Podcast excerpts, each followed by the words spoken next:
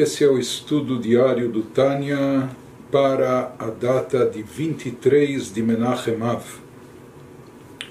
O Alter Rebbe estava nos dizendo, nós estamos no meio da carta sagrada de número 7, quando Rav Shneur Zalman nos explicava que todas as almas que iriam surgir nesse mundo e se incorporar aqui no plano físico, elas todas estavam englobadas dentro da alma de Adam Arishon, dentro da alma de Adão. Como nós dissemos antes, ele havia explicado que existem 613 partes na alma, que correspondem a 613 mitzvot, da mesma maneira, cada uma das almas matrizes, porque na realidade nós temos muito mais, muito mais gente, muito mais pessoas que vieram ao mundo, então esse número de 613 é um número genérico, abrangente, mas depois cada uma das partes, cada uma dessas 613 partículas, ela se, se subdivide, se multiplica, se pulveriza em números incontáveis eh, desdobramentos, ou seja, inúmeras faíscas, que cada uma delas vai dar vida a uma das almas que viria a surgir e aparecer aqui no mundo. Ou seja, que, de forma geral, se fala do número de 613 como base e origem, Adão como alma matriz geral de toda a humanidade, a alma de Adão composta de 613 partes, 613 aspectos, mas que desses 613 aspectos se ramificam, se acabam se expandindo, se derivando inúmeras e incontáveis faíscas espirituais que dariam origem a todas as almas que viriam aqui para o mundo em todos os tempos.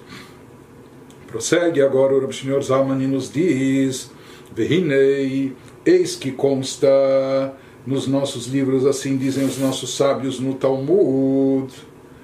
Shufre de Yaakov men Shufre de Adam Arishon.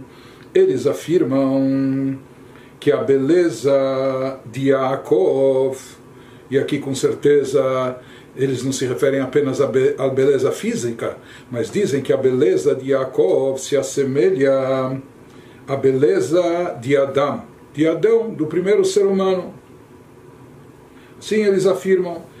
Os livros de Kabbalah explicam, assim consta no Zohar, por que se fala que a beleza, a grandeza de Yaakov se assemelha a de Adam Arishon, Shetiken Chet Adam Arishon.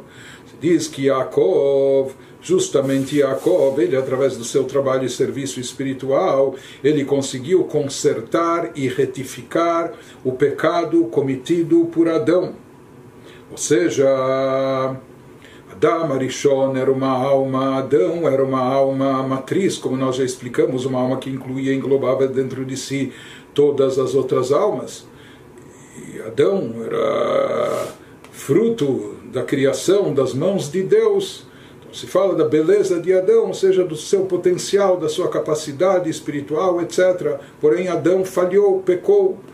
Yaakov vindo, quando os nossos sábios dizem no Talmud que a beleza de Yaakov se assemelhava, se assemelhou à beleza de Adão, com isso explica a Kabbalah, isso significa que Yaakov conseguiu retificar e consertar o pecado, a falha espiritual de Adão cometida por Adão. והייתה נשמתו גם כן כלולה מכל הנשמות שבישראל מעולם ועד עולם.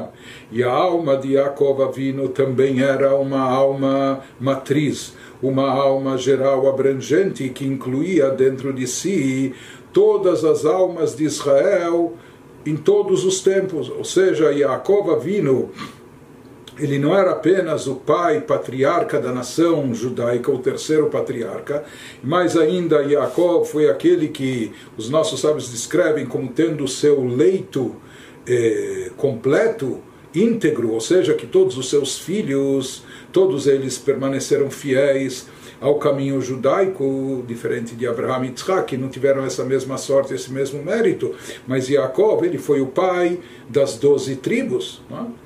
Mas ele não era apenas o pai de, toda, de todos os Yehudim que viriam a surgir no mundo no decorrer das gerações. Se fala que a sua alma incluía dentro de si partículas, centelhas das almas de todos os judeus que viveriam em todos os tempos. Por isso também, Vehaya Merkava Letorah Shelemala, Shenikra Beshem Adam. Explicam os livros místicos, Yaakov, como patriarca, ele era um veículo, como uma carruagem, um veículo que não tem, que não tem vontade própria, mas segue apenas na direção que o condutor estipula para onde o condutor quer ir, para lá segue o veículo. Assim também se fala que os patriarcas em geral, Yaakov Avino particularmente, eles chegaram a um nível de anulação perante Deus, ou seja, que eles anularam seu ego, anularam suas vontades, suas paixões, seus desejos, eh, seus interesses, e eles estavam completamente subordinados à vontade divina, como uma carruagem, como um veículo que está completamente subordinado ao seu condutor.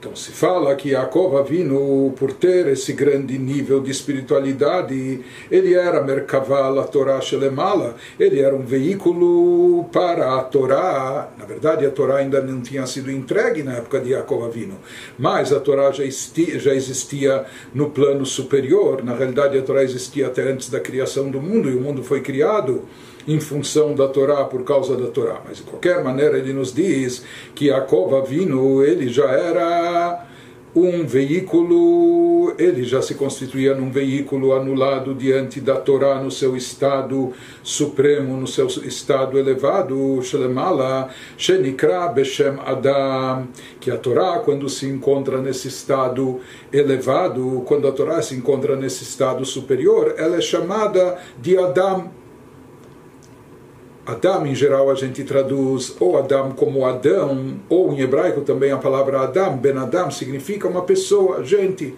Mas a Torá, de certa forma, ela também é um ser Assim diz o versículo na bíblico, Zot Torat Adam.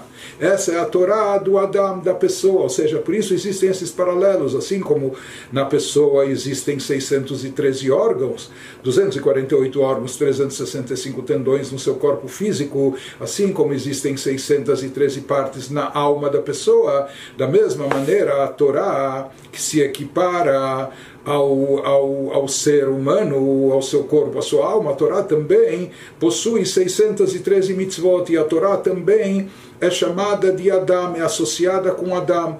Por isso, naquela famosa visão da carruagem, na visão profética eh, que consta no, no profeta Ezequiel, então lá se diz que quando ele vê, ele contempla essa visão da carruagem, o que, que ele vê? No topo da carruagem, Bealdmuta se sobre o trono que havia nela, Dmut Kemare Adam, ele vê lá, ele contempla, havia uma semelhança sobre o trono, sobre semelhança do trono, tudo isso é uma linguagem metafórica, é uma linguagem. É, que vem nos transmitir apenas como exemplos conceitos, não é? Uma, uma linguagem alegórica. Sobre semelhança do trono, havia uma semelhança como a aparência de Adão. Então, o que ele viu no trono nessa visão da carruagem não é que ele viu um homem, uma pessoa.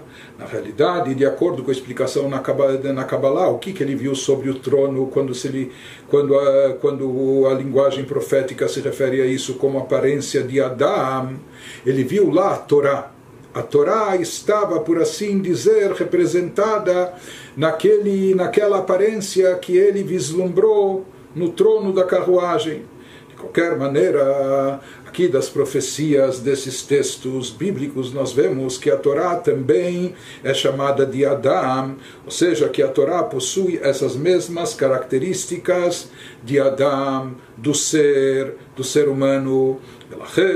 Por isso também se fala uma vez que a alma de Yaakov Avino, a alma de Yaakov Avino, como nós dissemos, a exemplo da alma de Adam Arishon de Adão, era uma alma matriz, uma alma geral que abrangia dentro de si todas as almas que carregava dentro de si, todas as almas futuras que viriam ao mundo nos corpos de Bnei Israel, todas as almas de Israel estavam dentro de Yaakov Avinu. Por isso, já que todas as almas judaicas no futuro estariam intrinsecamente ligadas, associadas à Torá, porque um judeu não pode se separar da Torá, a Torá faz parte da essência judaica, um Yehudi não vive sem Torá, não tem real existência sem a Torá. Já que todas as almas de todo o Bnei Israel dos Yehudim, almas que estão associadas à Torá, estavam dentro, inclusas eh, dentro de Yaakov vindo dentro da alma do patriarca Yaakov, por isso também se fala que Yaakov era uma merkavá, ele era um veículo para a Torá, ou seja, ele carregava, transportava a Torá, ele, ele anulou eh, o seu ego, seus interesses, suas vontades diante da vontade da Torá. Portanto, ele se tornava na vida um transmissor, um condutor da Torá, era um veículo para a Torá e nada mais. Moshkatuv, isso que a gente encontra também nos textos bíblicos. Assim a gente encontra em Megilat Ruth, no livro de Ruth, Vezot lifnim be Israel. Então existe o um versículo que fala, e essa tradução, o sentido do versículo é dizer que essa Vezot era a prática, era a maneira de se conduzir nos tempos antigos em Israel, ou seja, quando eles eh, firmavam negócios e como, como, como selavam os negócios, etc. Então lá ele descreve qual era eh, o meio tradicional de caracterizar uma, uma aquisição, uma venda, etc. Ah, esse é o contexto do que está tratando o versículo. Mas aqui ele nos dá um significado místico, esotérico desse versículo. Vezot lifnim be Israel. Então, analisando as palavras, ele extrai uma mensagem adicional dessa frase, nos dizendo a palavra Zot. E isso, assim, a palavra Zot se refere à Torá. Zot a Torá. Assim está escrito sobre a Torá. Zot a Torá. Essa é a Torá. Vezot a Torá Shesam Moshe Lifnei Bnei Israel. Portanto, a palavra Vezot é essa, se refere à Torá. A Torá, a revelação da Torá, a Torá conforme ela está revelada. E essa Torá שהייתה כלולה ומלובשת בנשמת Israel Saba, a Torá que estava englobada, absorvida, revestida na alma de Israel Saba, ou seja, na alma de, de, de, de Yaakov Avinu, que ele é chamado também de Israel.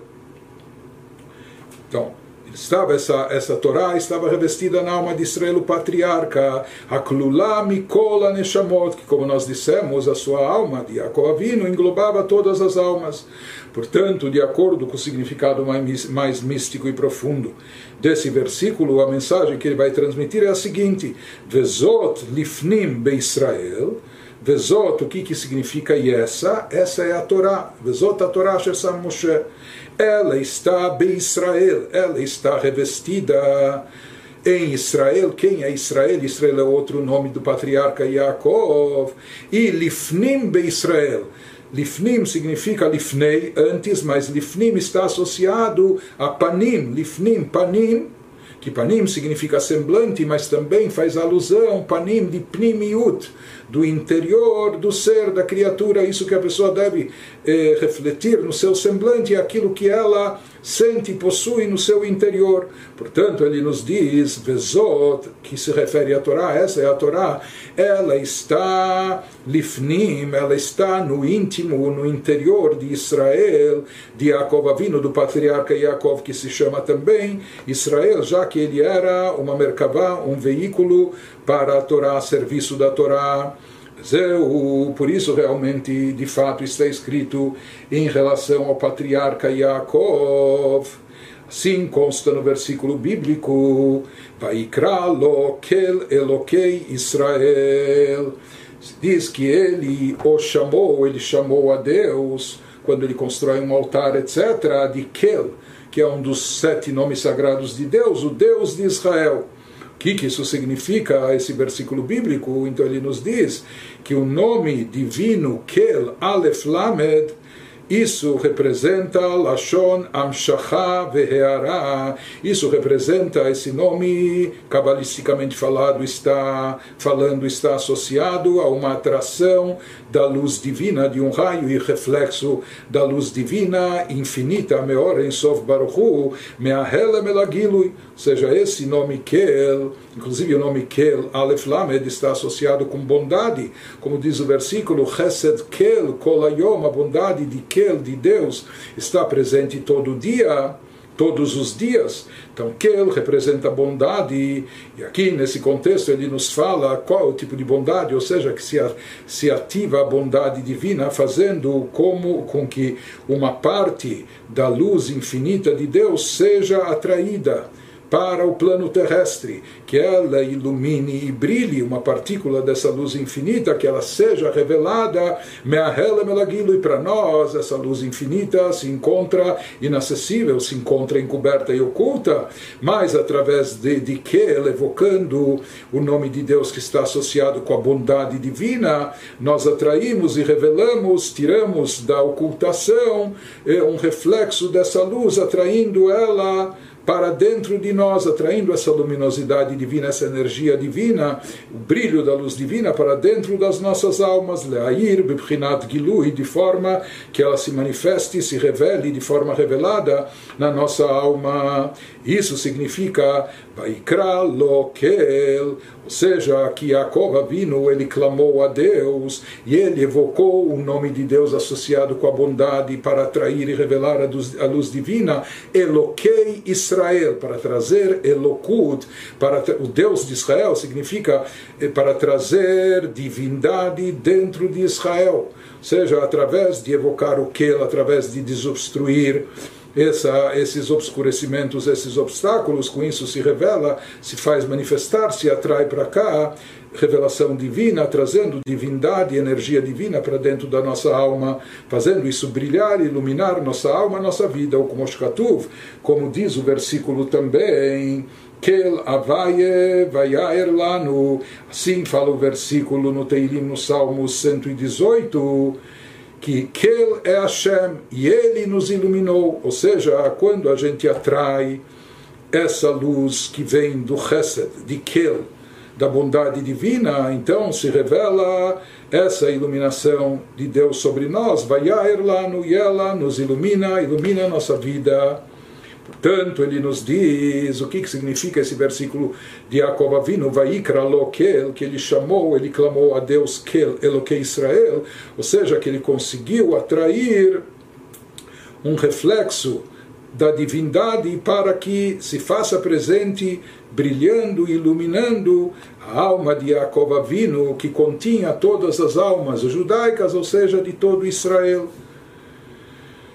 Ele nos diz que da mesma forma que isso ocorreu com Yaakov Avinu, seja que Yaakov Avinu, por ser esse veículo, essa carruagem para a divindade, para a Torá, por estar tão ligado a Deus de forma que ele se unifica, se anula por completo diante de Deus e por isso ele tem acesso a esses níveis elevados e por isso ele consegue atrair, desencadear novas revelações divinas que venham e, e se façam presentes aqui nesse mundo. Ele nos fala Todos nós, todas nossas almas estavam incluídas dentro da alma de Yaakov. Portanto, da mesma forma que Yaakov tinha essa habilidade, essa habilidade, porém, talvez ele, ele Yaakov conquistou à custa de muito esforço espiritual, de muito trabalho sobre si, muito autoaprimoramento, mas de certa forma, como todas nossas almas estão inclusas dentro dele, nós herdamos isso dele, nós temos um pedaço disso dentro de nós, ou seja, que dentro de cada um de Israel também existe essa habilidade, também existe essa capacidade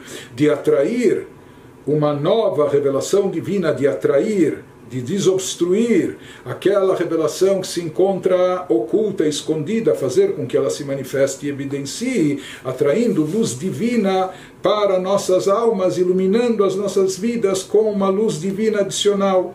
Isso que ele nos fala no versículo Ve'acharav kol ou seja, seguindo atrás de Yaakov Avinu, seguindo nos passos de Yaakov, todo mundo também pode realizar isso, atrair revelação e luz divina para sua alma, aos Kim Betoral Bemitzvot, ou seja, todos aqueles eh, todos aqueles com coração reto, ou seja, todos aqueles bem bem intencionados, etc., todos aqueles que eh, buscam a espiritualidade, eles podem conseguir isso como através do quê? Através do, da sua dedicação à Torá e às mitzvot. por intermédio de Torah e Mitzvot, esses são os instrumentos, as ferramentas, que através disso, Meir Ora Shem Ensof Baruchu, Bibchinat Gilui Benishmatam, através disso, consegue se atrair uma revelação divina, consegue atrair atrair para esse mundo, a pessoa consegue atrair parte da luz divina infinita, de forma que esteja revelada na sua alma, seja através de prática de Torá, de estudo de Torá e prática de mitzvot. Com isso, simplesmente nós atraímos mais energia espiritual, mais revelação divina, mais luz divina iluminando, energizando as nossas almas.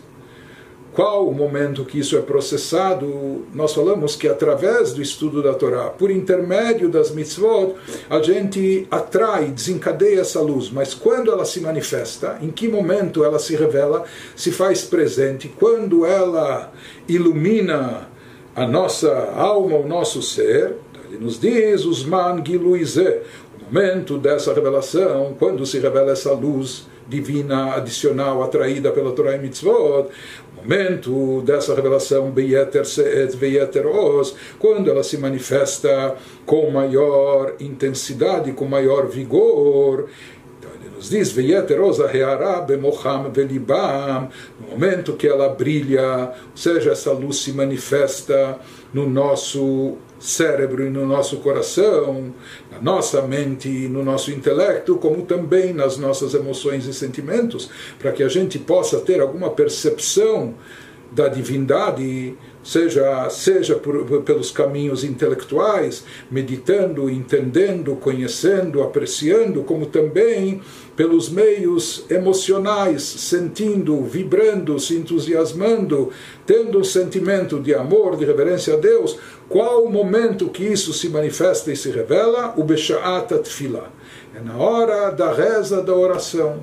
Ou seja, o momento que essa luz pode se manifestar dentro de nós de forma mais evidente, essa luz divina, essa luz espiritual, essa energia que nós atraímos através, através de Torah e Mitzvot, quando a gente sente ela dentro de nós, seja a nível, seja no nosso intelecto, seja nos nossos sentimentos, isso é na hora da reza, da oração, como ele já explicou em um outro lugar seja, uma vez que o ser humano se encontra aqui embaixo no plano físico e terrestre, portanto, mesmo quando nós estudamos Torá ou praticamos mitzvot, a espiritualidade que nós desencadeamos, os efeitos espirituais que nós atraímos, já que nós somos aqui almas incorporadas, nós estamos restritos, limitados a um corpo físico, num habitat que é um mundo materialista, é? Ou seja, nós estamos num plano terrestre, material, etc. Portanto, toda essa luz espiritual que se revela através da Torá,